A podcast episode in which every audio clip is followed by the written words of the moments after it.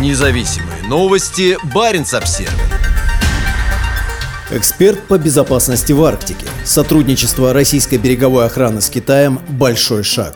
Допуск Китая стал бы большим шагом в практическом сотрудничестве. В этом есть элемент безопасности, считает старший научный сотрудник Института Фритьефа Нансена Андреас Осхаген. На этой неделе Китая в Мурманске было много. В понедельник с погранслужбой ФСБ был подписан прорывной меморандум о комплексном сотрудничестве в водах Арктики. После этого представители береговой охраны Китая пригласили наблюдать за давно запланированными учениями по морской безопасности «Арктический патруль-2023». В четверг четверг губернатор Андрей Чибис встретился с китайскими дипломатами и обсудил планы развития сотрудничества в области экономики, судостроения и развития Севморпути. На фоне войны в Украине, остановки сотрудничества с семью другими странами Арктики, Россия в поисках новых партнеров поворачивается на восток. Открытие дверей для Китая – важное геополитическое изменение. Сотрудничество в решении задач береговой охраны – это конкретное действие, которое часто рассматривается как более безобидное, чем военное сотрудничество, объясняет эксперт по арктической безопасности из Института Фритьефа Нансена Андреас Остхаген. Работа с береговой охраной заключается в защите суверенных прав на море, например, на рыбные ресурсы и доступ к нефти и газу. Допуск Китая к участию в контроле промысла стал бы большим шагом в практическом сотрудничестве, в котором есть элемент безопасности, рассказал Остхаген Баренц Обзервер. Государственные чиновники в Пекине уже много лет говорят о том, что Китай является приарктическим государством, но до сих пор его присутствие на севере ограничивалось участием в конференциях, ежегодными научными рейсами, определенными инвестициями в добычу природных ресурсов в России, а также небольшим объемом перевозок из Азии в Европу по северу Северному морскому пути. Китайский проект «Полярный шелковый путь» кажется скорее выжидательным, написали ученые Фредерик Лассер и Эрви Бодю в докладе о последствиях войны в Украине, которые сказались на Арктике, опубликованном в этом месяце. При этом в докладе подчеркивается, что Китаю с готовностью приписывают крупные арктические амбиции, но на данный момент он в основном сосредоточен на обеспечении поставок углеводородов из Сибири.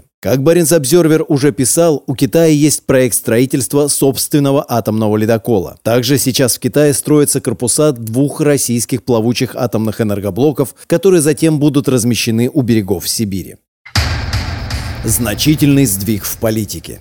Подписанный в Мурманске российско-китайский меморандум открывает возможности для совместных усилий по борьбе с терроризмом, нелегальной миграцией, контрабандой наркотиков и оружия, а также пресечением незаконного рыбного промысла. Соглашение подписали руководители пограничной службы ФСБ и береговой охраны Китая. Это свидетельствует о том, что Россия хочет активно привлекать Китай к выполнению тех задач, которые, как мы думали, Россия будет оставлять себе, сказал Остхаген. По его мнению, новый меморандум представляет собой значительный сдвиг в политике. Мы считали, что Россия в целом скептически относится к тому, чтобы подпускать Китай слишком близко в Арктике, но война в Украине могла изменить эти расчеты, сказал Осхаген. Эксперт по безопасности в Арктике отмечает, что будущее китайско-российского сотрудничества в Арктике трудно предсказать, но приводит одно сравнение. Это немного напоминает мне ситуацию, когда теща хочет остаться у нас на пару недель, пока не найдет какое-нибудь другое занятие.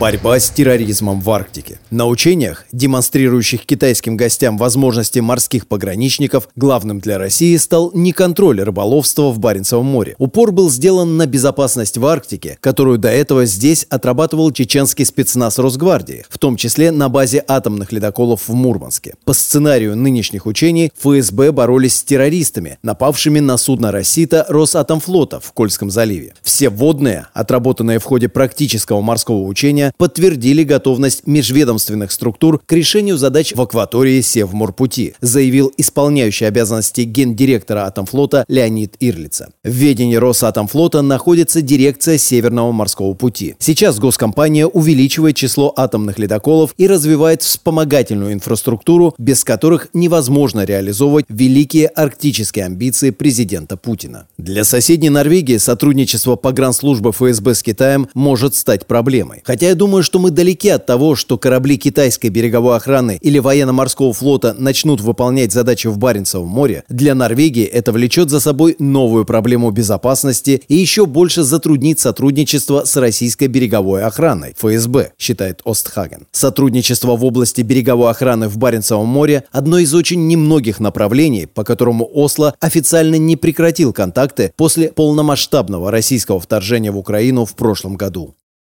судостроения и развития бизнеса. После встречи в четверг с генеральным консулом Китая в Санкт-Петербурге госпожой Ван Вэн Ли, губернатор Андрей Чибис заявил о заинтересованности Китая в развитии кораблестроения в Мурманской области. Договорились с госпожой Ван Вэн Ли за месяц проработать дополнительные сферы взаимодействия и перейти к реализации намеченных планов, написал Чибис на своей странице ВКонтакте. Губернатор назвал Китай перспективным рынком. Только за последние четыре года внешнеторговый оборот между Мурманской областью и КНР вырос в 2,4 раза, написал он. Губернатор и генконсул также обсудили, как предприятия региона могли бы замещать продукцию, находящуюся сегодня под санкциями Евросоюза, США и других стран, выступающих против российской агрессии в отношении Украины, продукцией из Китая. Независимые новости. Барин обсервис